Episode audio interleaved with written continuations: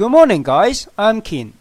Today I'm going to read my first English book read I read before. Daughter of Deceit by Victoria Holt. Read by Kim Chung Hong. London.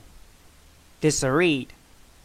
I often wonder how different my life might have been if Lisa Farwell had not made her dramatic entry into it. And I marvel that if people had not been in a certain place at the same moment, they might never have been aware of others' existence and their life would have taken an entirely different course.